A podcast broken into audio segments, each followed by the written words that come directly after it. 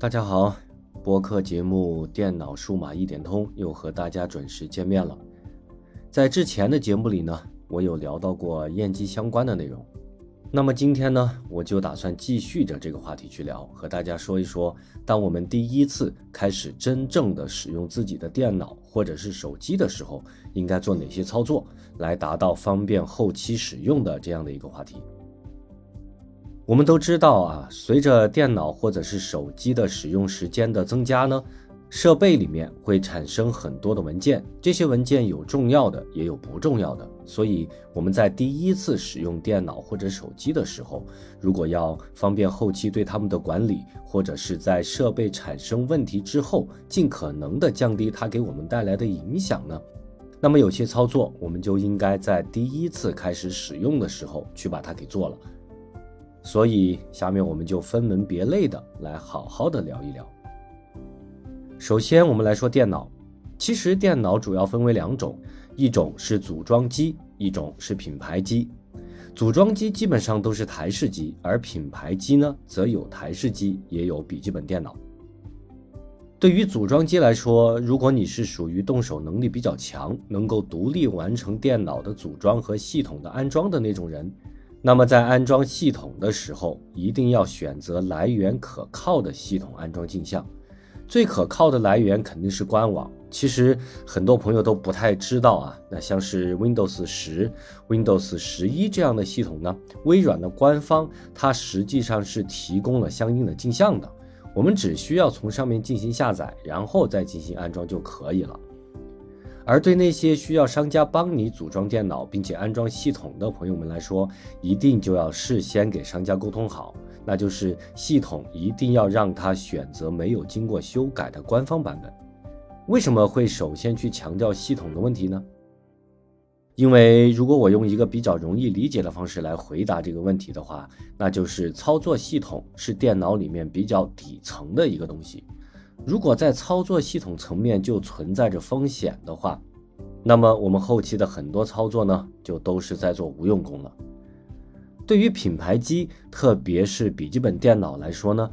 它本身在绝大多数情况下呢，都会自带正版的 Windows 操作系统，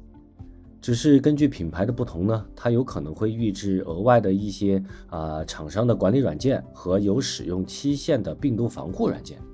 为了方便大家系统的进行理解呢，下面我们就把组装机和品牌机合在一起往下说，看看在第一次使用电脑的时候需要注意哪些方面。首先，我们来说一下账号的问题。从 Windows 十开始，默认的情况下呢，我们都需要一个微软的账号来进行登录，所以我们一定要保证这个账号是安全的。并且在忘记密码的时候呢，我们能够通过系统提供给你的方式来取回密码。所以这个账号邮箱地址就一定要是真实有效的，是你能够登录的。否则呢，以后微软的账号万一出了问题，就会特别的麻烦。然后呢，我们还可以分析一下电脑里硬盘的分区情况，然后呢，再做一些通用性的设置。如果你对电脑里的分区不是特别满意，那么我们可以首先对电脑的分区进行一个调整，然后呢，我们还可以根据自己的实际使用情况来调整一下文档、下载、图片、视频这些文件夹的默认存储位置。最后呢，我们还可以快速的过一下系统内的所有的设置选项，简单的去看一下这些功能的描述，来做到心里有数。说不定以后什么时候呢，我们就会用到。另外，对于家里有小朋友需要多人使用的电脑呢，我们还可以在这个时候去系统的账户设置里面添加一些家庭用户，并且根据实际的情况来对这些用户的使用权限进行调整，包括使用的时长、不能访问的网站地址等等。然后呢，就是系统预置的软件的清理，大家可以翻一下说明书，基本上呢都能够找到对这些预置软件的功能的描述。这些软件呢，一般来说会提供软件统一下载的服务，也可能会提供驱动管理的服务，有的呢还可能会内置一些和售后相关的软件。对于这些内置的软件，我们可以根据自己的实际情况来进行有选择性的保留和卸载。